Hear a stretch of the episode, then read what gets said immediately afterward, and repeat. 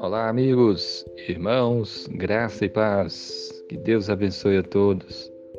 Lucas capítulo 19, versículo 10 diz assim para nós: Porque o Filho do Homem veio buscar e salvar o perdido. Amém. Esse versículo fala para nós sobre a missão de Jesus nesse mundo. O que que ele veio fazer aqui? Dentre muitas coisas, né? Esse versículo ele fala para nós do que, que ele veio fazer. Ele veio buscar e salvar o perdido. Duas coisas aqui, né? Ele veio buscar como um pastor que vai atrás da ovelha desgarrada, da ovelha que se desviou para os maus caminhos. Ele vai atrás e vai atrás para buscá-la, buscar a ovelha perdida.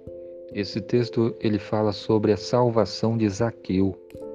Zaqueu era uma ovelha de Jesus, mas que estava desgarrada, que estava perdida. Ele era um cobrador de imposto, e os cobradores de impostos tinham a fama de roubar, de cobrar mais do que deveriam, e se enriqueciam com isso.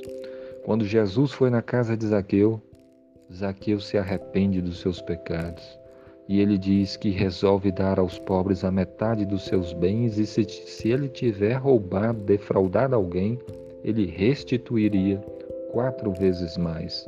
Ele falou isso mostrando então que ele de fato estava arrependido e queria se acertar com Deus. Jesus veio buscar o perdido.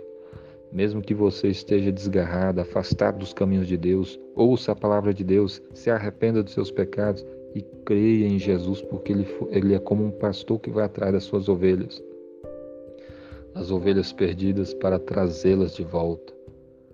Mas o texto fala que ele veio buscar e salvar o perdido. Zaqueu foi salvo. Jesus o perdoou, deu a ele uma nova vida, um novo coração ele passou então agora a ser um seguidor de Jesus, um discípulo de Jesus. E é isso que Jesus faz hoje.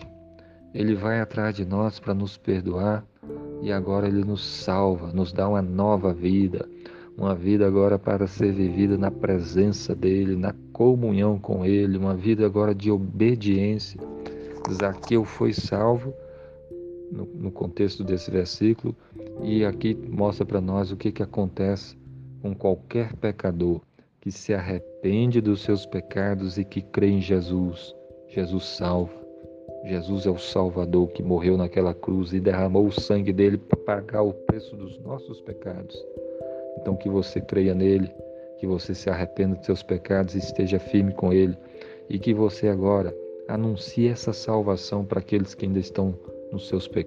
nos seus pecados, aqueles que ainda não se arrependeram.